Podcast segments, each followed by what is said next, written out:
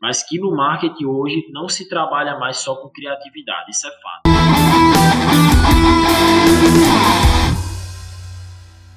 Fala galera, meu nome é Marconi Medeiros, estamos aqui em mais um Dadoscast, o podcast Dados na Prática. Estamos aqui hoje com o Lucas Trindade, vulgo Mega, ou é Mega vulgo Lucas, hein?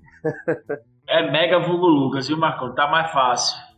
Seja bem-vindo, meu amigo. Eu quero que você já comece aí se apresentando, fala um pouco aí do que vocês fazem. Você é o cara aí que tá estourando em todo o Brasil, tá crescendo pra caramba. Explica mais pro pessoal quem é você e o teu negócio.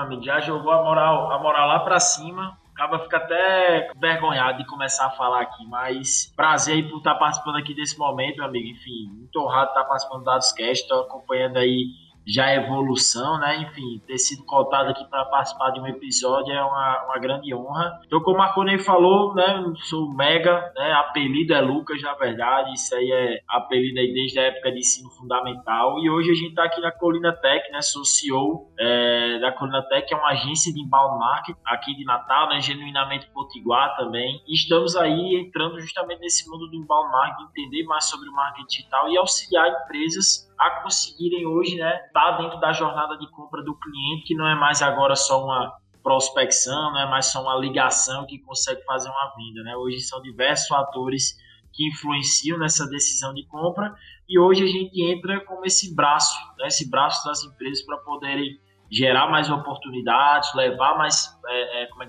contato para sua equipe de vendas né, e também até mesmo gerar as vendas diretamente no canal online que hoje já existem e-commerce, existem né, lojas de infoproduto e a gente também essa atuação, né? Então a Colina durante esses dois anos e meio veio melhorando seus processos até que entendeu que inbound marketing, mas sua galinha dos ovos de ouro, né? Vamos dizer assim, a vaca leiteira. Então estamos aí agora trabalhando com isso. Boa, boa, Mega. E vocês estão aí no dois anos e meio, né? No Brasil todo já, né? Vários estados brasileiros. E quais são os principais segmentos que vocês atendem, né? Eu pergunto isso porque eu acho interessante pra gente entender o que é que vocês têm em mãos hoje atendendo.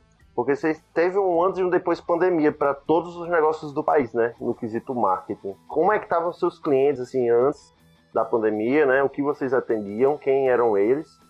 E como é que foi essa esse desafio de se adequar a essa pandemia. Assim, se você puder dar um pouco dessa visão como até gestor do seu negócio. Perfeito, Marconi. É, eu acho que aí entra justamente o que a gente veio falar aqui, dados, né? Eu acho que a questão da segmentação, né, de, de atuação da gente, da, da colina, veio muito por entender os dados, né? A gente mensura aqui retorno sobre investimento. Então, os clientes que, né, a gente como uma agência que está ali sendo contratado para gerar oportunidades, consequentemente gerar vendas para o cliente, precisa ter um retorno positivo. Né? Se a gente não está trazendo novas vendas para o cliente, a gente está sendo uma, uma despesa, né? E não um investimento. Então a gente sempre gostou muito de ter essa, esse indicador forte como um indicador de sucesso do cliente. E aí vem como o que tu falou. É, existiu sim o cenário, a gente já estava migrando para uma segmentação específica de atuação, e quando chegou esse cenário de pandemia foi ainda mais forte para a gente entender onde a gente queria atuar, né? onde a gente queria atuar, onde a gente entregava o melhor resultado, é, que foi no segmento B2B principalmente de serviços barra tecnologia. Então, no que você falou aqui, né, que a gente vem falando em relação à pandemia, a gente analisou alguns indicadores, né, para definir isso aí. Primeiro, o retorno sobre investimento. Todos os nossos clientes nós temos integração com diversas ferramentas, entre elas as ferramentas de automação de marketing e CRM, né, o gerenciador de, de, vendas do cliente. Então eu sabia exatamente quais leads estávamos captando, que estava gerando vendas no fundo do funil para o cliente, né, no CRM. Então eu comecei a entender quais clientes que estavam justamente fechando vendas através do nosso serviço. Então, a gente, o primeiro indicador que a gente analisou foi esse, o outro foi de NPS, né? então o, já conhecido, né, Net Promoter Score, então avaliamos trimestralmente, fomos vendo qual era o histórico dessa satisfação do cliente e em relação também ao tempo de esforço que nós estávamos gerando.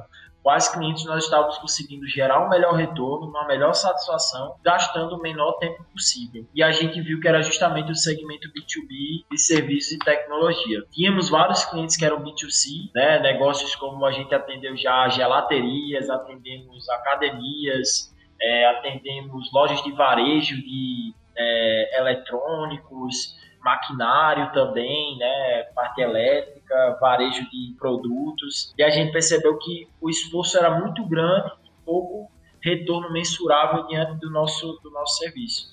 Então, na pandemia, esses clientes que a gente ainda atuava foram os que mais sofreram, né, que precisavam de fato de tráfego na loja, né, de, de pessoas ali dentro da loja. Né, automaticamente, por a gente não estar tá gerando valor, a gente não estava ali conseguindo gerar o ROI e a gente foi cortado. Né? A gente conversou, chegou a uma decisão e disse: não, é, realmente não está valendo, não está sendo válido o investimento agora, vocês ainda precisam se adaptar a muitas coisas. E aí a gente né, saiu desses clientes e focamos nos clientes que a gente estava dando mais retorno. E o interessante disso é isso, a gente conseguiu gerar oportunidades até mesmo que estavam limitadas pelo próprio cliente. Então a gente tinha cliente que, ah, eu faço consultoria, então eu faço contabilidade e estava muito preso na venda local. A gente levou a um outro patamar.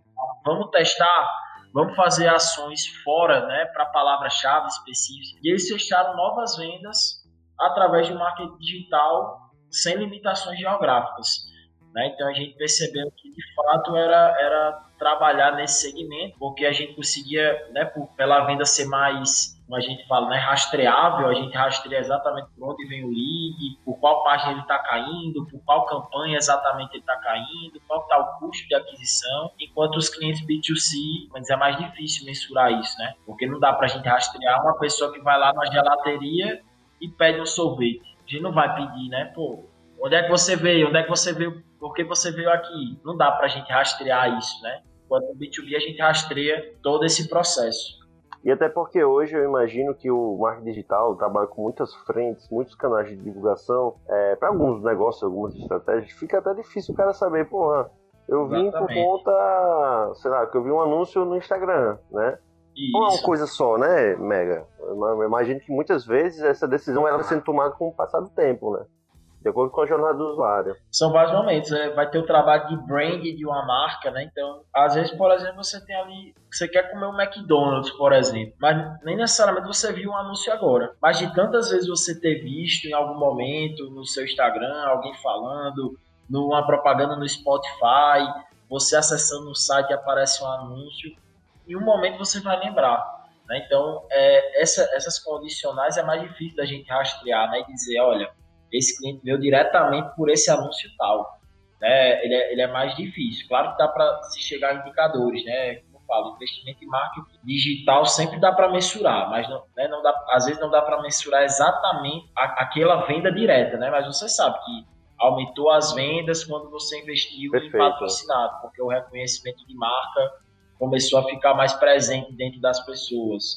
É, mas o B2B a gente focou em que um ticket médio é, maior, né? Então justamente são vendas mais complexas, então software e serviço, e justamente rastrear todas elas. Então a gente, durante esse projeto, vários clientes a gente teve ROI de 300%, 250%, 450%, né? Então assim, por quê? Porque o ticket médio de venda ele é, ele é maior, né? Então às vezes eu tenho clientes que duas vendas já deu ROI totalmente positivo para o cliente. Enquanto o B2C ele é aquele trabalho mais de formiga, né? tem que estar ali diário, realmente tem que ser consistente. E aí pronto, então a nossa mudança foi essa. Focamos agora no B2B e estamos agora conseguindo gerar né, um retorno positivo né, dentro desse, desse segmento.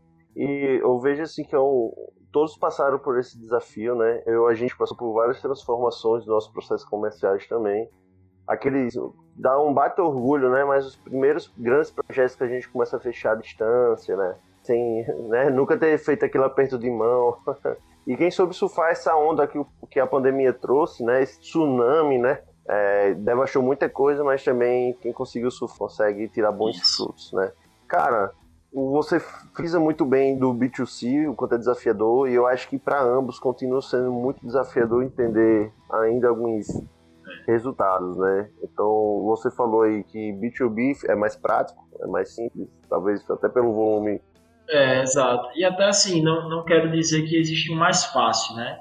É, é muito da nossa especialidade, né? Eu acho que até aqui interno, se a gente for olhar, eu trabalhei no B2B anteriormente, né? Vários colaboradores nossos vieram de empresas de tecnologia, vieram de empresas de consultoria. Então, acho que isso também traz para a gente dizer, poxa, vou, vou trabalhar porque a gente já tem um bom conhecimento, né? Mas eu acho que ambos eles são complexos, né? Porque do mesmo jeito que o B2B precisa de menos leads, mas ele precisa de mais qualificados, né? Porque o ticket médio de venda ele é maior. Então, às vezes é Perfeito. tão trabalhoso, tão trabalhoso quanto gerar dois leads qualificados do que gerar 80 vendas no e-commerce. Né? Então, isso aí é, são, são realmente escopos diferentes. E é a todo instante, Mega, tá? É, esses seus negócios, né? As campanhas, todas as ações que vocês tomam é, estão cada Sim. vez mais online, né? Então, pequenos negócios passando ao ponto de atender a plataformas tipo marketplaces, né? É, tipo, restaurantes estão lá com iFood, Uber Eats, Rappi, não só os grandes mais, né? Então foram forçados todos a passar por isso. E a todo instante isso está gerando rastros, né? Está gerando dados, tá gerando o quanto se gastou numa campanha, está gerando lá quais são as palavras-chave mais rentáveis, e na minha percepção, eu sempre falei que isso era um caos, né? Se tornava um caos gerenciar tanta informação que vem por tanta frente, né, cara? É, hoje como é que vocês lidam com isso? Porque vocês não são só um negócio, vocês têm vários negócios que vocês atendem. Então, o que torna muito mais complexo ainda. Então, como é que vocês fazem hoje, Mega? Não, perfeito, Marconi. Eu acho que, enfim, é, é aquele negócio que é para quebrar a cabeça, né? É trabalhar com todos esses dados. Porque, como é que diz, a gente vai ter dado para a retenção do cliente, dado para aquisição, dado para saída de cliente, como que está a taxa de conversão de um botão. Então, enfim, existem né, o macro e o, e o micro né, que a gente pode olhar. Claro que dependendo do uhum. volume de investimento, você vai se preocupar em, por exemplo, um e-commerce da vida, como uma Amazon, uma Americanas, como né, você falou, um iFood, ele vai olhar ali até a variação da cor de um botão, gera para eles um saving de milhões, né, que eles investem ali em campanha de mídia paga. É, e como você falou, hoje os canais para a gente conseguir essas ela está cada vez mais fácil, né? É, os dados eles estão disponíveis em todas as ferramentas que a gente utiliza. Eu acho que hoje cada vez mais eu, é, eu falo muito aqui que o Facebook é, de anúncios, o, o, próprio Google Ads, não tem para eliminar as agências, né? A gente eu falo aqui, pô, por quê?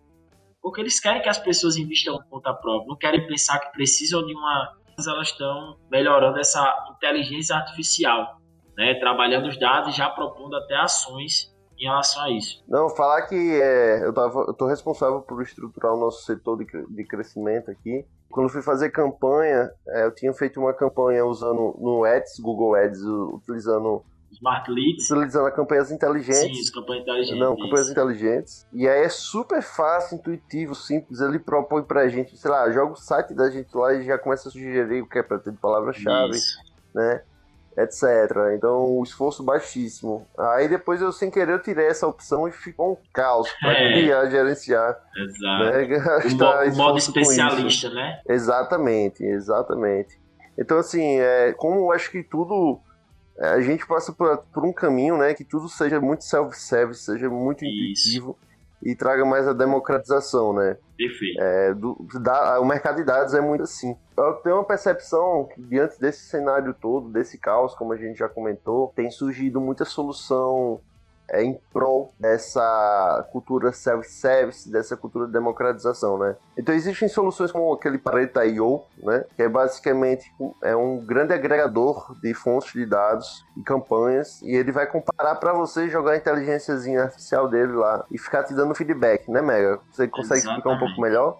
Não, o Pareto.io é uma ferramenta sensacional, né? A gente ainda está em busca até de, uh, de alguns clientes que já utilizam ela e a gente gerencia a partir da, da própria ferramenta, né? Isso é muito para empresas, como a gente falou, né? Que já vão investir um valor ali, pelo menos 3 mil reais por mês, né? Que vale a pena essas melhorias. Mas o Pareto I.O. Ele é, ele é justamente a, a é, estratificar né, e facilitar essa tomada de decisão de melhorias nas campanhas. Então, ele, ao invés de a gente ter que olhar os dados, analisar o gráfico, ver como é que está a taxa de clique, avaliar com a campanha antiga que a gente rodou, depois ver como que está a performance de cada criativo, automaticamente né, a, o Pareto I.O., de acordo com, com certeza o histórico que ele já tem, ele já lista. Retire essa, esse anúncio, é, aumente a, o público para tal, tal e tal, é, troca esse criativo para um criativo com texto. Então ele já Boa. traz justamente o operacional dizendo exatamente o que a gente precisa fazer para melhorar as nossas taxas. Né? Então o Pareto IO é, vamos dizer assim, ele, ele vem para provavelmente é o que eu falo muito, provavelmente o Facebook vai chegar um momento de engolir ou comprar o próprio Pareto IO, né? Porque o Pareto ele, ele facilita a utilização do Facebook, do Facebook Business, né? do Facebook Ads. Ele, ele faz com que da forma que eles não conseguem fazer, né? Exatamente, exatamente, da forma que eles não conseguem fazer. Então ele tá chegando e esmiuçando pro usuário, para ele só dar. E assim, o processo é um clique, ao invés de você ter que entrar no anúncio, ir lá, tirar. É tipo assim, minha, o próprio Pareto faz. Minha sugestão é SSS. Você aceita, você dá um OK, ele já vai fazer tudo ali para você dentro da campanha. Você tira o esforço ali de uma agência, de um profissional, às vezes, né? Claro que não deixa, né? Como eu disse os profissionais têm que se adaptarem, porque clicar botão para subir uma campanha, né, para ativar, qualquer um vai poder fazer, né? No YouTube a gente olha isso daí aprende em um dia como criar um anúncio. Né? Então o processo do, dos profissionais vai ser né, criativo ainda, pensar em como chamar mais atenção, mas essas questões de anúncio público e tudo mais vão ser devoradas. E, e aí o, o, você falou aí do Pareto, ele justamente facilita o processo. Então é uma via de mão dupla. Né? Eles vão querer facilitar esse acesso e, como você falou, até notei aqui, é democratização. Né? A democratização ela é importantíssima, né? O novo, como é que diz? A nova tendência, né? Democratizar tudo, né? Excelente, pô.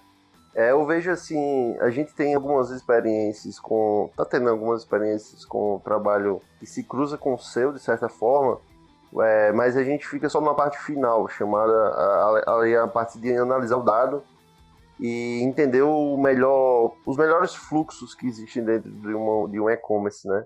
Sim. E, cara, assim, cada vez mais é, o mercado foi forçado, né? De goela abaixo, vamos dizer assim, para fazer essa virada de chave, adquirir e-commerce, etc, etc. E tem muito dinheiro rolando com tudo isso aí, como você está citando. E, mas existe muito descontrole, falta de monitoramento. Então deram o nome disso, desse tipo de trabalho, de analisar dados do digital para gerar mais resultado de Web Analytics, né? Nome bem simples, né? E, enfim, é uma boa tendência que a gente enxerga aí, até como a Analytics como uma oportunidade de negócio também, mas eu tenho certeza que vai nascer um grande mercado disso aí. Porque quando a gente fala, por exemplo, vou trazer só pela Bianalytics, a gente tem uns seis sistemas rodando hoje que geram dados para a gente do nosso digital. E a gente vende serviço. Imagina uma empresa aí então imagina uma Magalu da vida que está vendendo lá no marketplace deles, que tem um monte de tecnologia injetada, tem aplicativo. Esse pessoal, e não são só mais os grandes, agora os médios e os pequenos têm também esse nível de complexidade alta, né? esse caos. Então precisa dar, dar ordem a esse caos, né? Só em, se a gente for parar para pensar, né, Mega, só em, em plataformas de campanha, vamos lá, existe o Google Ads, existe o Facebook, Existem os portais. Só no Google tem o Google Ads, tem o Google, Google 360, que é outra Google plataforma. 360, é. Vou ter vários formatos né, de anúncio também, em vídeo, criativo, no story, no feed. Então, assim, todos eles, quando você entra, eles se multiplicam lá dentro, né? Imagina o quanto é desafiador fazer essa gestão de resultado, né? Qual é o fluxo de maior rentabilidade, maior ROI, menor, etc. Então, eu acho que é uma super oportunidade para o mercado de dados, também para oportunidade para empresas como as suas, como a minha, e empresas aí também que, que já estão no varejo, essas gigantes. Né? É. Uma empresa que tem um setor de marketing é um, com certeza é necessário ter esse tratamento. E como você falou, existem várias plataformas e o principal é integrá-las, né? Saber como uma influencia a outra, taxa de abertura, para taxa de clique, né? Engaja, aí você traqueia o lead dentro do site, quantos, quantas sessões ele precisa abrir para realizar uma venda. Então, pô, o que eu falei aqui com certeza já quebrou a cabeça de muita gente. Né? Em pensar em vários, em vários indicadores, vários, várias, né, é, é, como é formatos de conteúdo que a gente precisa monitorar. Então é, é bem isso, uma, uma empresa como você falou, uma Magalu da vida, né, uma, uma lojas americanas, uma Amazon, pô, imagina todo, toda a jornada que eles têm que fazer, né? Como eles têm que planejar. Então, como é que diz? Claro que, como eu disse, e eu, eu sempre gosto de falar para os nossos clientes, para qualquer pessoa que eu contato, ele é um, um, passo a passo, né? Não, você não, não precisa também, né, Marconi, a gente aqui se preocupar com taxa de cliques, você tem 20 cliques ainda. Porra, você tem que se preocupar agora em trazer clique, né? Vamos trazer tráfego, Perfeito. vamos trazer acesso agora. Depois a Depois gente otimizar, né? Isso, exatamente. Então, é, é, coisa, um passo de cada vez, né? Tem clientes nossos que já vem perguntar por que a taxa de clique de e-mail tá baixa. Pô, a gente tem 30, como é, 300, 300 leads na base, é uma base pequena ainda. A gente ainda está sentindo, né? Não dá para a gente já cobrar no primeiro disparo ter uma taxa de clique alta. Não sei nem como são esses e-mails, não sei nem como é a frequência de acesso. Então, tudo dos dados é muito teste também, né? Então, é, é uma, uma, jornada mesmo. Mas que no marketing hoje não se trabalha mais só com criatividade, isso é fato. Né? Assim, as pessoas que antes eram Boa. tipo, ah, eu, quero, eu tenho essa ideia, vai dar certo. Amigo, veja outras ideias parecidas, teste antes alguma coisa menor. Né? Então, por isso que a gente fala muito, essa questão do, do marketing offline, o marketing né, de outdoor, de televisão, funciona ainda? Funciona mas assim, a viabilidade, né, a facilidade de você testar ali é muito menor, né? No, no Facebook, no Google eu testo várias palavras de uma vez, várias cores de botão de uma vez, é, várias chamadas para ação, enquanto no outdoor você né, um outdoor, uma saída de você tem aquele tiro único. Se deu ruim, deu ruim já era, né? Você não tem nem como testar, não consegue mensurar, né? Então, os outros a gente consegue fazer tudo isso. No outdoor a gente só testa também uma segmentação, né? É, e aí exatamente. é um super desafio. E uma segmentação que na verdade é uma, é uma, uma, população, né? Vamos dizer assim. Porque você não consegue exatamente tendenciar, né? Eu quero, ah, eu tenho um produto que custa, por exemplo, né? Eu vi aqui um anúncio um dia desses de uma loja de, de, BM, de, de BMW, por exemplo. Será que outdoor é, é, o maior canal se a gente sabe que menos de 1% da população tem uma renda acima de não, não sei quantos mil reais? Será que a outdoor é a, a, melhor estratégia? Se a gente vai alcançar né, mais pessoas através disso aí? Ou é melhor a gente trabalhar por ticket acima de tanto? Quais canais elas usam? Da sua última fala agora, você falou um ponto que me chamou muita atenção, Mega, que foi é, um marketing agora não é só sobre criatividade. Né? Então, acho mais do que nunca fica claro que precisa de muita competência técnica hoje para orquestrar tudo, todo esse caos, toda essa complexidade. E, Mega, o que vocês diriam aí das quatro principais quatro, cinco principais ferramentas que as pessoas precisam ou podem usufruir para o seu, né, na sua empresa sem gastar muito, assim, que é muito importante para o um marketing digital. Boa, não, perfeito. Eu acho que primeiro vai variar muito de cada produto, né? Cada produto a gente vai ter ferramentas que vão ser prioridade para uma, né? Que talvez não vai ser prioridade para outra. Mas vou citar aqui algumas que a gente trabalha e que são muito importantes, né, para essa análise. Eu acho que primeiro no, digital, né, é, o Google Analytics. O Google Analytics é a principal ferramenta assim de entender jornada de compra, passagem do cliente, onde chama mais atenção. Ele, a gente consegue traquear exatamente, né, como que está o, o, acesso dos usuários. Então, ah, um percentual de quantas pessoas entram nessa página, acessam essa outra até realizar uma compra. Ah, então eu tenho que tendenciar um maior, um maior desconto nessa outra página. Então tem como a gente tra trabalhar isso daí, né? As outras ferramentas, é, enfim, vão, vão de cada também jornada, mas obviamente hoje você tem que estar presente dentro das redes sociais. E aí, quando você está presente nessas redes sociais, você vai ter ali o Facebook Ads, né? Que você vai conseguir ter todos esses dados também de, por exemplo, ah, qual o perfil, qual a idade das pessoas que seguem minha página, é, qual a localização das pessoas que estão acompanhando meus conteúdos, qual a minha taxa de engajamento e, consequentemente, você trabalhar remarketing. Né? Então, ah, eu quero aparecer um anúncio exatamente para quem visitou minha página X, né? que é o trabalho de remarketing. Uhum. Então, essas soluções elas, têm, elas precisam estar integradas. Né? E aí existem soluções que elas vão ser mais amplas. Né? Isso aqui a gente está falando muito para quem está tá iniciando, né? vão ter soluções depois de automação de marketing. Né? Que aí a gente vai rastrear o máximo todas essas informações. Então a gente vai ter aí o RD Station, a gente vai ter o Active Campaign, a gente vai ter o HubSpot, né, que são ambas elas aí ferramentas de automação de marketing para rastrear toda a jornada daquela, daquele contato. Então a gente vai saber qual página fez, se ele abre o e-mail, se ele converter em uma landing page, se ele faz uma compra, se ele clica no botão X do, do, do site. Então, isso daí ele vai trazer todas essas, essas informações integradas.